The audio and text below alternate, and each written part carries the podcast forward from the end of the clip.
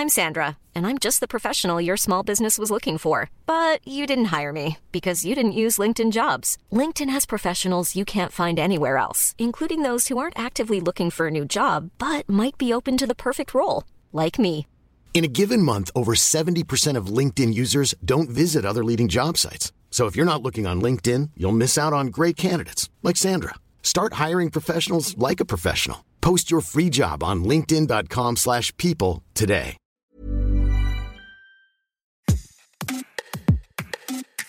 Bonjour, vous écoutez Minute Papillon, je suis Anne-Laetitia Béraud et dans cet épisode, on va évoquer le traitement du sexe, des sexualités dans les médias. Oui, mais comment et dans quels médias? Parce que dire euh, les médias, vous le savez bien, c'est un peu mélanger les torchons, les serviettes, mais aussi les napperons et les essuie-mains, parce qu'il y a peu à voir entre un média web, une radio nationale, une télévision locale ou encore un magazine papier spécialisé.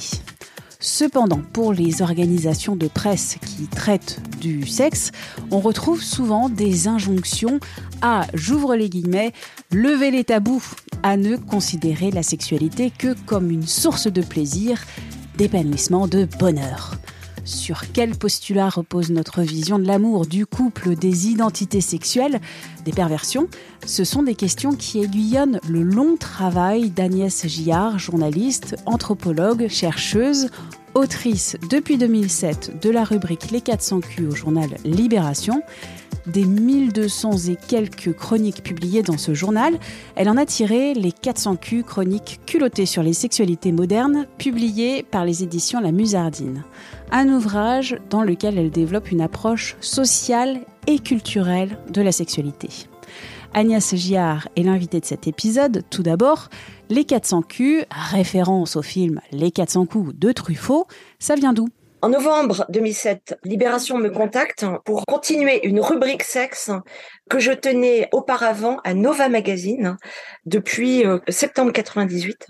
À l'époque, c'était parmi les, premières rubriques euh, sexualité dans la presse mensuelle. Rien que pour Libération, vous avez écrit plus de 1200 articles. On y parle de quoi dans les 400 Q? La rubrique, effectivement, a vocation à traiter de, comportements sexuels, de questions de genre, de rapport au corps, etc., et plutôt sous un angle socio-anthropologique, c'est-à-dire essayer de faire comprendre comment tout ça fonctionne sur le plan idéologique, historique, comment tout ça a évolué, etc. Donc, remettre en cause les fausses évidences, c'est vraiment le but. Dans votre travail, vous soulignez que dans la presse masculine et féminine, il y a deux types de discours sur le sexe qui dominent, deux discours qui sont en apparence en contradiction. Quels sont-ils, ces discours? Il y a un énorme hiatus en apparence entre une presse masculine qui invite ses lecteurs à consommer euh, de tout en fait, hein, des voitures, des bagnoles, donc des, femmes, euh, des montres, etc., à changer, euh, et à ne jamais se laisser attacher finalement. De l'autre côté, une presse féminine qui invite les lectrices à s'investir, et le, terme est loin d'être anodin, les lectrices sont invitées à être sérieuses et à, construire un couple, donc à, mettre en avant leurs atouts séduction, à travailler sur euh, leur euh, capital beauté euh, pour attraper un Jules et surtout le garder. C'est un énorme hiatus qui repose sur l'idée très cliché que euh, les hommes sont biologiquement euh, attirés par la Formule 1 et euh, les femmes, à cause de leurs ovaires, destinées à être des génitrices hein, en quête d'un protecteur. Ce discours ambiant sur les différences hommes-femmes, ça vient d'où? Le discours porté par euh, John Gray, hein, euh, ce, coach californien abusivement présenté comme euh, psychologue. En fait, pas du tout. Il a obtenu son diplôme par correspondance. Donc, c'est un coach qui a écrit Les hommes viennent de Mars et les femmes de Vénus en 1992 et qu'on continue à citer abondamment dans la presse comme un modèle intellectuel, sous couvert d'aider les couples à trouver l'harmonie. John Gray a vraiment contribué à, populariser euh, l'idée que euh, les hommes, les martiens donc, ont besoin de prouver leur valeur en visant le, pouvoir, la compétence, l'efficacité, la réussite. Donc ce sont des durs. Et puis les Vénusiennes, elles, ont besoin de quelqu'un qui reste auprès d'elles, qui les écoute pendant qu'elles expriment ce qu'elles ressentent, parce que euh, elles sont douces. On est toujours sur ce schéma extrêmement stéréotypé d'une opposition radicale entre hommes et femmes venez d'évoquer le traitement stéréotypé du sexe. Vous, depuis le début de votre travail, vous vous opposez totalement à cette vision. Ces discours-là, des discours de merchandising, de stratégie euh, commerciale, m'ont profondément dégoûté. C'est-à-dire qu'à aucun moment, je n'avais l'impression qu'on ne s'intéressait réellement à ce qu'était la sexualité pour les gens. On présentait uniquement la sexualité comme un moyen d'atteindre un idéal. Et inévitablement, un idéal euh, bourgeois, c'est-à-dire toujours dans le cadre de ces sociétés hyper individualistes où chacun doit se distinguer des autres, un idéal où de la même manière qu'on achète des vêtements pour montrer qu'on est unique, eh bien on doit avoir une sexualité originale, tendance à la mode, etc. Et ça, ça c'est véritablement euh, scandaleux. Je suis assez fière d'une certaine manière de m'apercevoir que mes intuitions de départ qui étaient fondées sur une répugnance par rapport au discours ambiant, se sont révélées juste au fur et à mesure que j'approfondissais ce sujet que je ne connaissais pas en suivant ben, un parcours de recherche académique où j'ai fini par devenir anthropologue. C'est-à-dire j'ai fait une thèse sur les poupées sexuelles au Japon et c'était un moyen pour moi de m'approprier des outils et une méthodologie de, de recherche pour me donner les moyens d'analyser avec toujours plus de justesse les phénomènes. Je reviens au traitement du sexe dans la presse. Il est très normatif. Il célèbre le couple hétérosexuel, la famille traditionnelle. En dépit du fait que euh, le mouvement féministe euh, existe, la presse continue à défendre cette idée d'une euh, hétérosexualité très normative, centrée sur donc la famille nucléaire, dans les années 90, le problème, c'est que Internet arrive.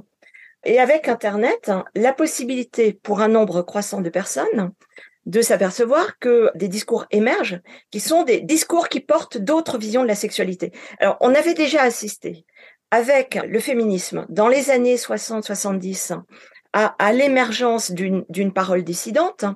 Ensuite, avec le mouvement homosexuel, qui est la deuxième révolution sexuelle en fait, à l'apparition d'autres schémas de, de couple. Mais avec Internet, décidément, le discours de la presse hein, devient complètement périmé. Et, et les gens s'en aperçoivent parce que les, les, gens, en fait, sont à la recherche d'autre chose. De plus en plus, ils en peuvent plus de ces normes. Au moment où moi, je, je commence à m'occuper des, des, rubriques sexe à, à Nova Magazine et ensuite, évidemment, à, à Libé, l'Internet a permis à des milliers de gens à travers la planète de créer des communautés de fétichistes, euh, d'infirmières ou euh, de, peluches, euh, de sexe avec des ballons. Et les gens s'aperçoivent c'est très rigolo finalement cette sexualité-là, qui est une sexualité dénuée de tout enjeu matrimonial, de reproduction. Il y a des moments où des discours nouveaux font mouche parce que les gens sont en attente d'autre chose. Comment la presse récupère cet intérêt pour des sexualités minoritaires en dehors du couple hétérosexuel? La presse récupère cet euh, intérêt pour des sexualités alternatives de manière assez maladroite. C'est-à-dire qu'elle veut imposer un discours consumériste de ah essayer c'est un peu comme un arôme euh, noisette pour les yaourts euh, vous avez le choix mais tout ça évidemment c'est pour pimenter la vie de couple. Cette presse là féminine retombe toujours sur ses pieds en défendant l'idée que c'est un nouveau moyen de garder son Jules de cimenter le couple le sexe anal le fétichisme, le SM, si possible sans douleur, hein, parce que quand même, eh bien, tout ça ne sont que des sortes de d'agréments euh, au choix. Inévitablement, on est ramené à cette idée que la sexualité, c'est euh, c'est de l'amusement. Ça ne doit pas aller au-delà. Que quand on s'y investit, quand on n'y échappe pas, un peu comme euh, comme si on était tombé dans cette marmite-là et que euh, finalement c'est un fardeau, parce que pour beaucoup de gens, la sexualité est un fardeau. Ce discours-là ne passe pas, parce que la sexualité doit rester quelque chose qui est contrôlé, parce qu'on est dans une société où tout doit être sous contrôle. L'individu doit être responsable de ses actes, comme du choix de son partenaire, de son métier, de son destin. Rien ne doit être de l'ordre de euh, l'addiction, de l'aliénation, etc. On ne doit pas être prisonnier finalement de sa sexualité. Ça, c'est vraiment un autre, l'autre discours qui, qui prévaut, c'est que la sexualité ne doit pas être passionnelle. Si elle est passionnelle, il faut aller se faire euh, soigner chez un médecin parce qu'à ce moment-là, elle est assimilée à une addiction, qui est un terme qui devient extrêmement populaire dans les médias, chez les médecins aussi, et extrêmement délétère.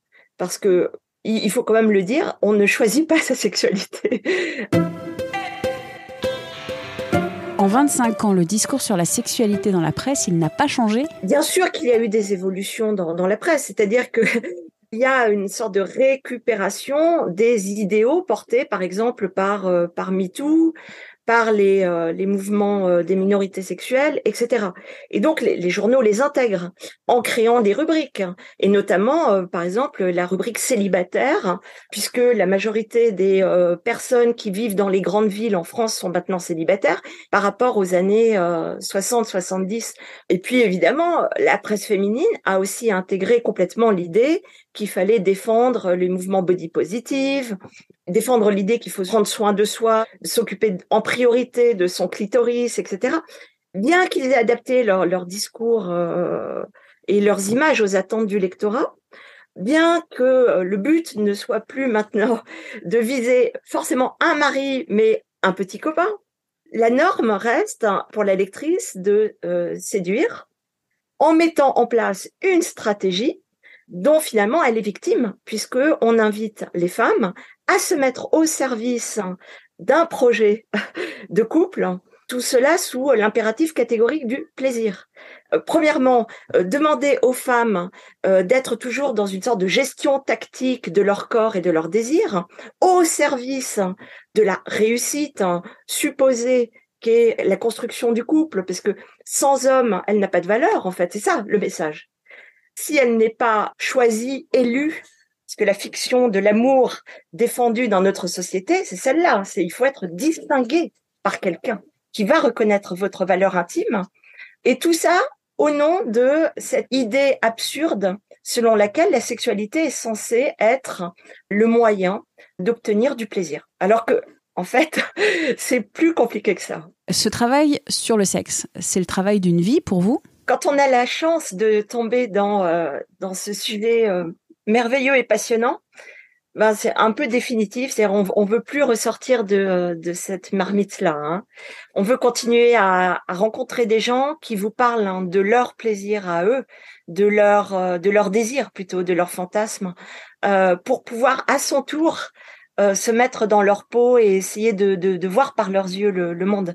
Que c'est là qu'on s'aperçoit qu'il y a une forme de contagion manifeste des possibilités d'être. Merci à Agnès Giard pour cet entretien et merci à vous d'avoir écouté cet épisode de Minute Papillon, un podcast d'Anne-Laetitia Béraud pour 20 minutes. S'il vous a plu, n'hésitez pas à en parler autour de vous, à le partager sur les réseaux sociaux. Abonnez-vous gratuitement à Minute Papillon sur votre plateforme ou appli d'écoute préférée comme Apple Podcast, Spotify, Deezer. Pour nous écrire, une seule adresse audio 20minutes.fr. À très vite!